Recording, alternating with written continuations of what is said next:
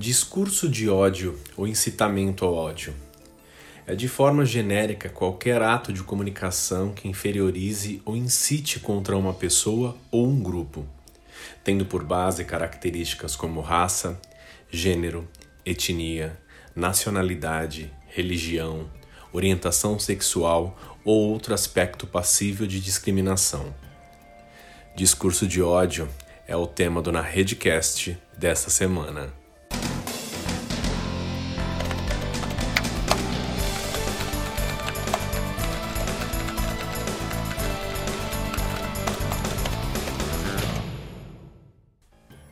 Eles saíram dos armários, ou poderíamos dizer das jaulas. Eles gritam, ofendem, machucam, despejam um ódio gratuito, sempre disfarçado de opinião. É bom que fique claro. Mas por qual motivo nos últimos anos podemos perceber um crescente aumento no número de ocorrências do tipo nas redes sociais, televisão e nas ruas? A verdade é que sempre foram assim mas agora sentem o prazer de vomitar em público. Afinal, encontraram nas redes personalidades que os encorajam. Eles se sentem mais fortes e cada vez menos impunes. Em matéria publicada na revista Época do dia 7 de fevereiro de 2017, a jornalista Paula Soprana trouxe o seguinte dado. O Safernet, organização que monitora crimes e violações dos direitos humanos na internet, atualizou os dados relativos às denúncias na rede. No geral, o número de novas páginas com conteúdos como pedofilia, intolerância religiosa, homofobia, racismo e xenofobia caiu 9% na comparação aos anos anteriores. Esse índice, entretanto, não representa uma mudança positiva no comportamento de usuários brasileiros. Redes sociais e comentários nos portais são como caixas de ressonância de ódio. Basta ler notícias que tratam sobre problemas de minorias, grupos de ativistas ou notícias sobre refugiados para encontrar um conteúdo totalmente inadequado, quando não criminoso. Tiago Tavares, diretor e presidente da ONG, cita que há um aumento sistemático de discursos de ódio e disseminação na rede, e que a explicação mais plausível para a queda do número quantitativo é o alto índice de subnotificação. As pessoas vêm e não denunciam, não há mais revolta, diz. Essa queda no índice quantitativo não é representada em uma análise qualitativa mais aprofundada, ele explica.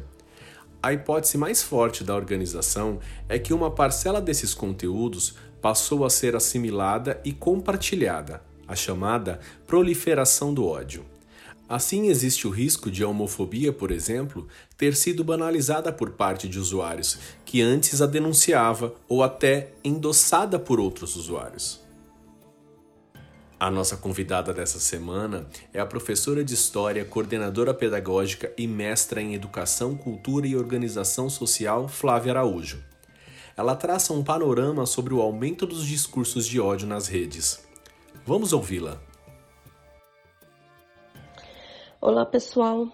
Bom, esses dias que nós estamos vivendo aí, essa pandemia, que teoricamente seria um momento de união entre as pessoas, nas redes sociais o que, que a gente percebe? Um monte de pessoas brigando, né, trocando ofensas, cada uma defendendo de maneira totalmente errônea seu ponto de vista, né, através de xingamentos, defendendo lá quem defende isolamento, quem é contra, mas se fosse uma discussão saudável, cada um expondo a sua opinião, o problema é que não é dessa forma que vem acontecendo.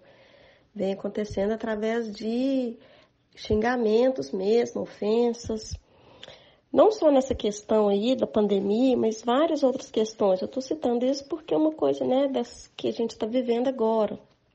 Outra questão também que a gente está tá acompanhando agora, quem acompanha né, o programa Big Brother, a gente também percebe né, várias postagens, as torcidas dos participantes, trocando ofensas, denegrindo a imagem dos participantes. Enfim, e é, é crescente né, o número de postagens com discurso de ódio nas redes sociais. O, o ódio disfarçado de opinião. É, no Brasil, a, a, liberdade de expressão ela é garantida pela Constituição, o que é ótimo. Né? Que bom que nós temos essa liberdade, né? que nós vivemos numa democracia. O problema é que muitas pessoas se escondem nessa liberdade. É aí que é o problema, porque justamente elas vão é, fazer suas postagens né, de discurso de ódio, se escondendo atrás dessa liberdade de expressão. Quando nós falamos de, de discurso de ódio, nós estamos nos referindo a quê? Como, é que eu, como que eu sei que numa postagem há é, uma opinião ou um discurso de ódio? Na verdade, né, como eu falei agora mesmo, né, nós vivemos numa democracia, né, que nós podemos expor nossa opinião. Que bom que ninguém tem que pensar de forma igual à minha, né? Nós temos essa é, é, essa pluralidade de ideias. O problema é a pessoa tentar inferior, inferiorizar a outra pessoa ou um grupo através de xingamentos, né? É, ou tendo por base uma opinião diferente da sua, é, ou por características como a etnia, a religião, a política, a orientação sexual. Isso é discurso de ódio. E é uma prática né, que a gente vê que é cada vez mais comum nas redes sociais. A internet, ela ao mesmo tempo que ela, ela parece né, um lugar de todos, né? Todos podem usar, mas é uma terra de, dá a impressão de ser uma terra de ninguém também ao mesmo tempo. A liberdade de expressão, né, ela é um direito, mas ela termina a partir do momento que coloca em risco a liberdade da outra pessoa. É importante salientar que é, a partir do momento que eu estou infringindo a, a liberdade do outro, então essa liberdade de expressão ela acaba. E é, é, é muito importante também a gente é, pensar no seguinte, que nem tudo também é discurso de ódio, né? A gente não pode banalizar. Como que a gente vai entender, né, se é um discurso de ódio ou uma, ou uma opinião? É, a mensagem é ofensiva, ela desumaniza, ela ofende um grupo, ela te ofende, né, ou pessoas do seu grupo, como assim do seu grupo? É, mulheres, negros, LGBTs, né?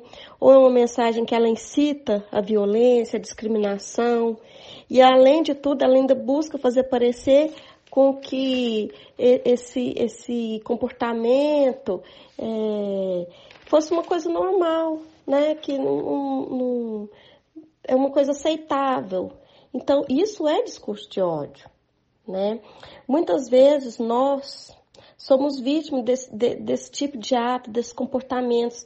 E o que, que a gente faz? A gente é, faz a opção assim, de bloquear a pessoa. Né?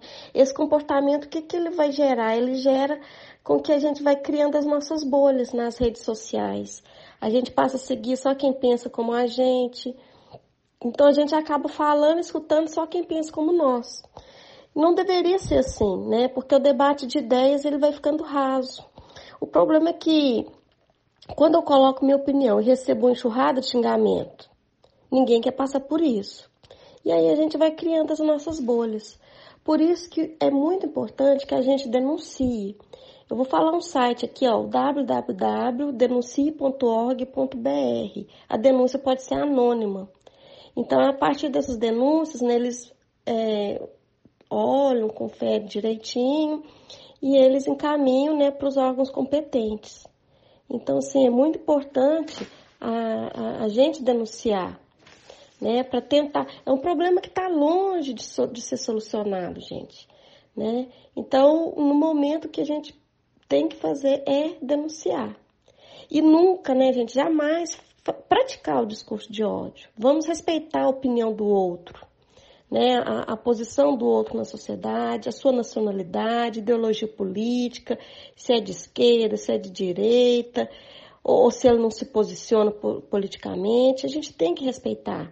Se ele é negro, se ele é branco, se ele é homossexual, se é mulher, vamos respeitar. Porque nós não podemos aceitar e muito menos praticar é, esse tipo de comportamento. Então, um abraço, espero ter contribuir daqui um pouquinho com vocês, tá bom? Gostaríamos de agradecer imensamente as palavras da nossa convidada de hoje, Flávia Araújo. Em nome de todos do podcast na rede, o nosso muito obrigado. E quando se confunde discurso de ódio com liberdade de expressão? Até mesmo discursos preconceituosos podem contribuir para discursos e atos de ódio? Foi sobre esse limite tênue entre liberdade de expressão e discursos de ódio que, na edição de 27 de novembro de 2018, Fábio Porchat, Emicida, João Vicente e Francisco Bosco conversaram durante a edição do programa Papo de Segunda do canal GNT.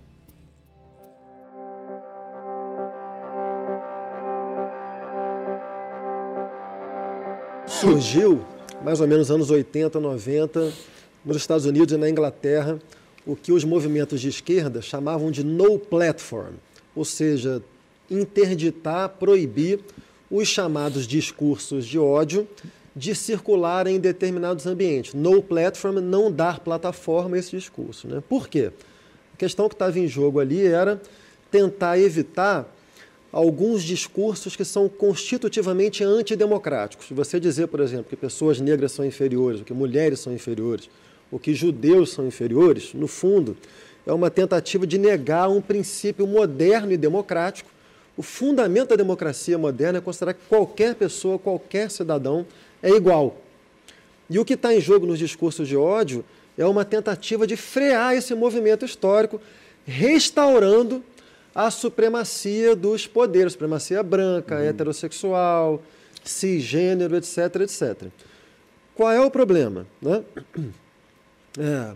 Nos Estados Unidos, por exemplo, essa coisa da, da no platform, tentativa de interditar discurso e tal, tende a ser um pouco mais mal vista, porque para os Estados Unidos tem uma cláusula constitucional, se não me engano, é a primeira emenda da Constituição que é. garante a liberdade de expressão.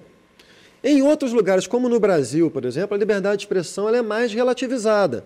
Salvo engano, você teria que ver melhor, mas a, a lei CAO, que é a lei do Carlos Alberto de Oliveira, o CAO, que foi uma grande liderança negra, que, digamos assim, reformulou a lei Afonso Arinos, que é a lei do racismo, a lei CAO é, considera crime racismo de linguagem, portanto, discurso de ódio. Qual é a dificuldade aí que está em jogo? Para os Estados Unidos, a liberdade de expressão é um princípio que deve se colocar acima de todos os outros. Para o Brasil e para outros países, assim, o que é mais importante que a liberdade de expressão é o direito igual a qualquer forma de vida. O direito ao respeito por qualquer forma de vida, sexualidade, gênero, etnia, etc., deve prevalecer sobre o direito à liberdade de expressão. Eu, considero, eu tendo a eu pensar Brasil, eu sou Brasil. que isso está certo, que o direito hum. ao respeito às formas de vida hum. deve prevalecer sobre o direito à liberdade de expressão. Hum. Mas é um debate mundial. Eu acho que uma das dificuldades de interditar discurso de ódio é que nem sempre é tão fácil você definir o que é um discurso de ódio. Muitas vezes é todo discurso que pretende subalternizar uma pessoa por causa de um marcador de gênero, de sexo, de raça, de etnia, isso é um discurso de ódio.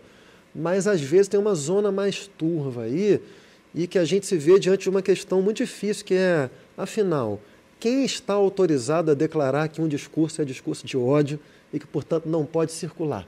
A gente viu nos últimos anos, tanto a esquerda como a direita, tentativas de interditar discursos que dificilmente poderiam ser caracterizados como discurso de ódio.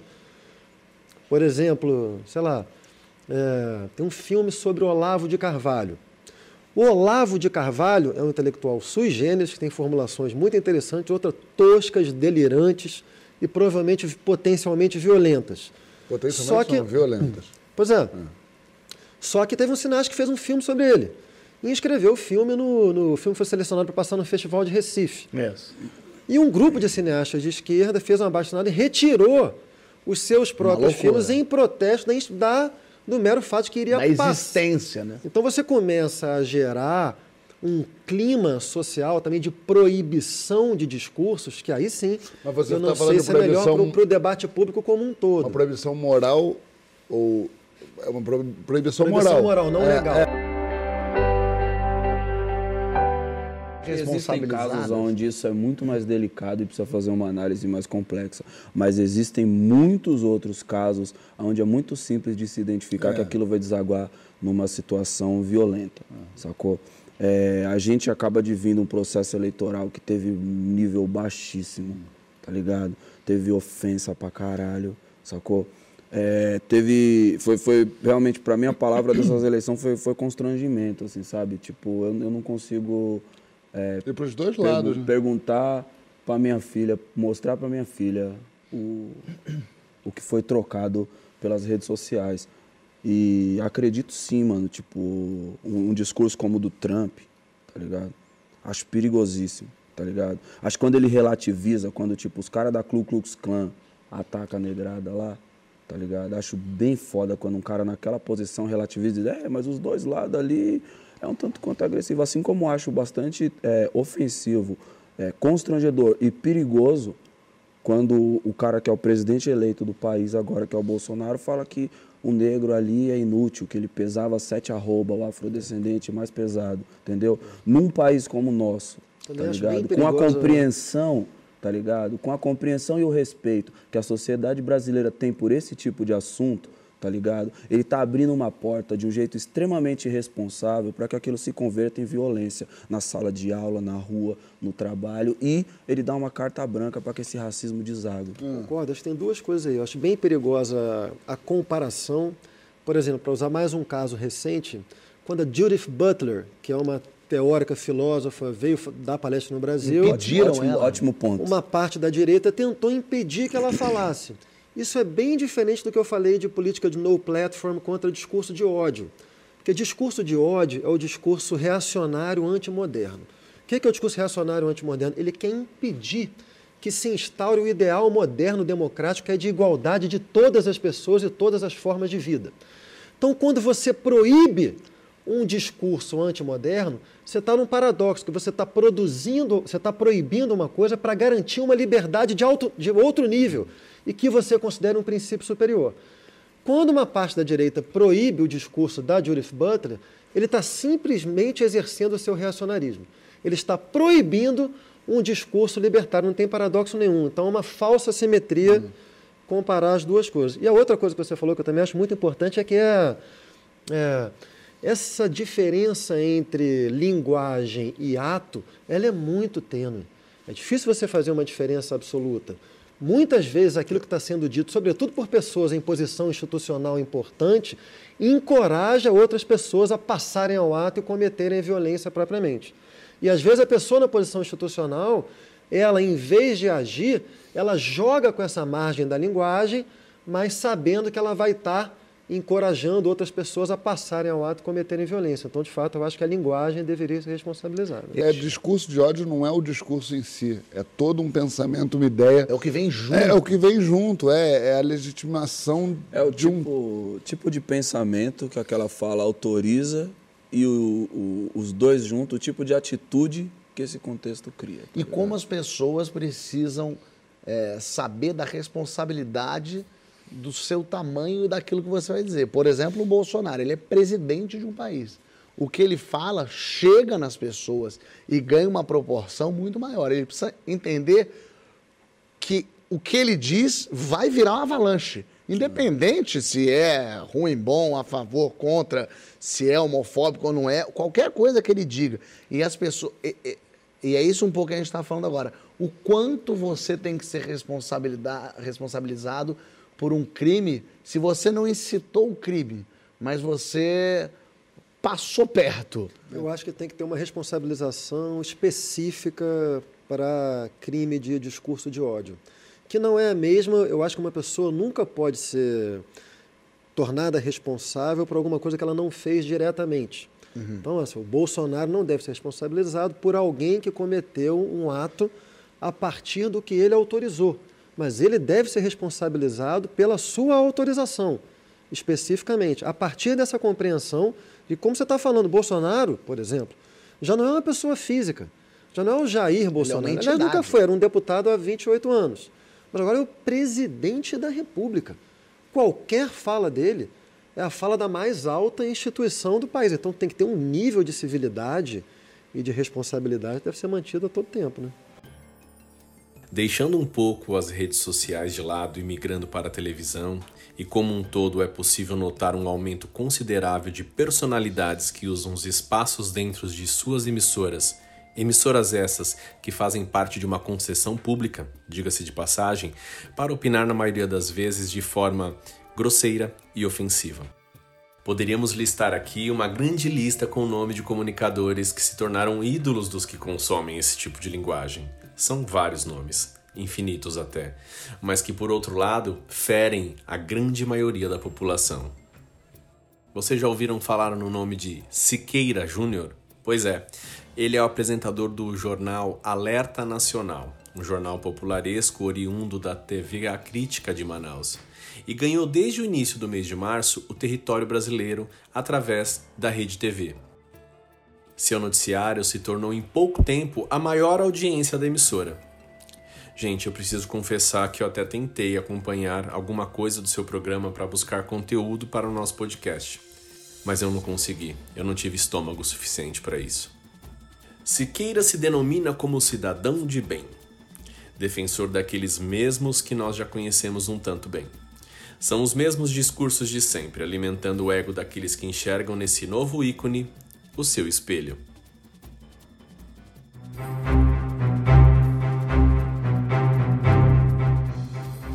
Se eu chegar lá, no que depender de mim, todo cidadão vai ter uma arma de fogo dentro de casa. Não vai ter um centímetro demarcado para reserva indígena ou para quilombola. Com parcerias nós vamos resgatar esse Brasil. Comecem já ir se acostumando.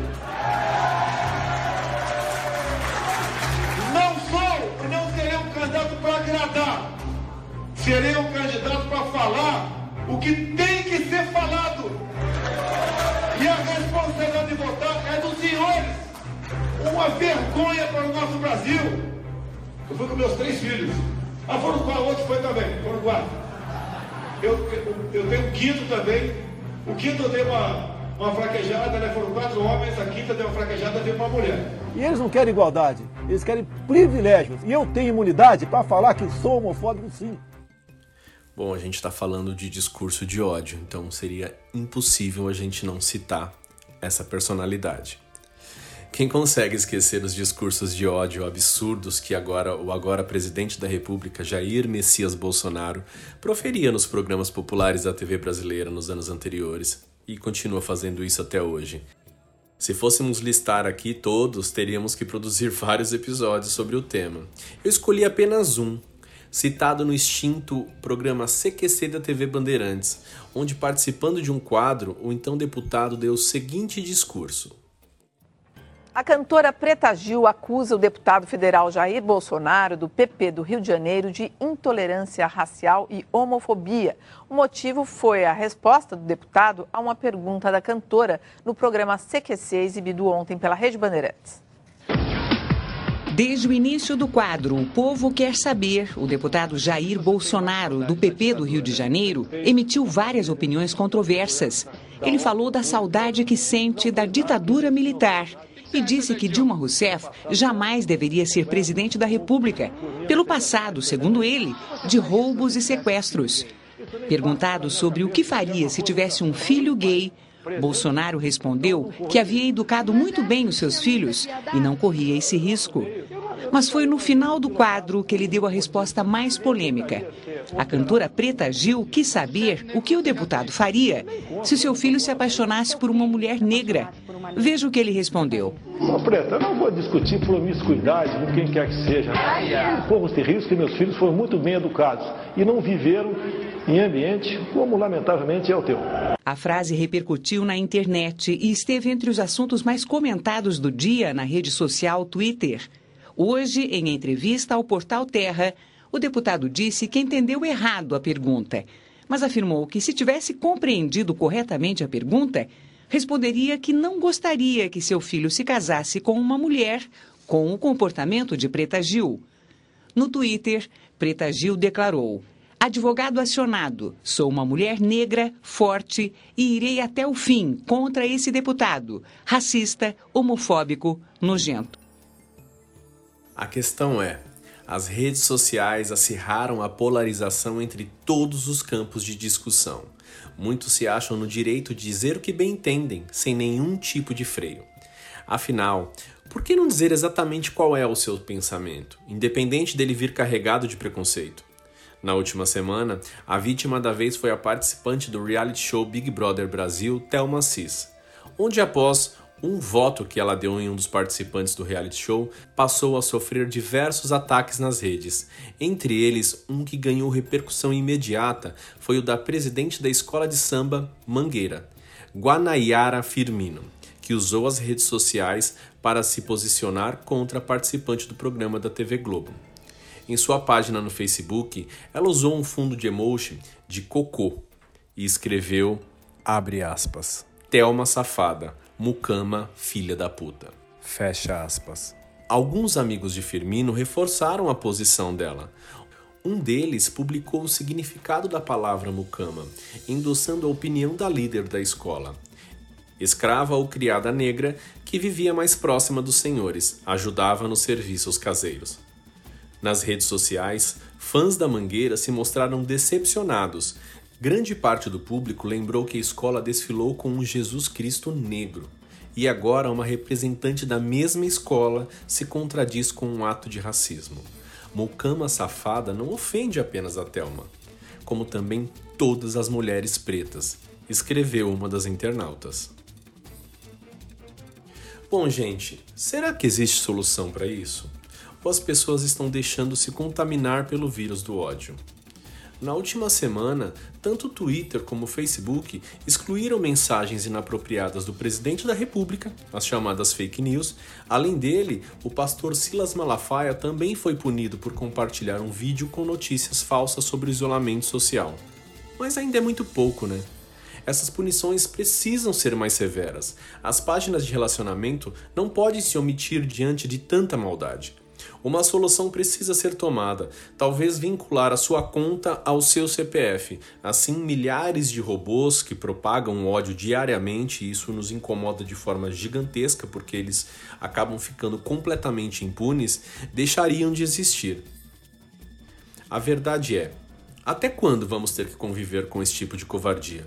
Seja ela na internet, na TV ou no nosso dia a dia.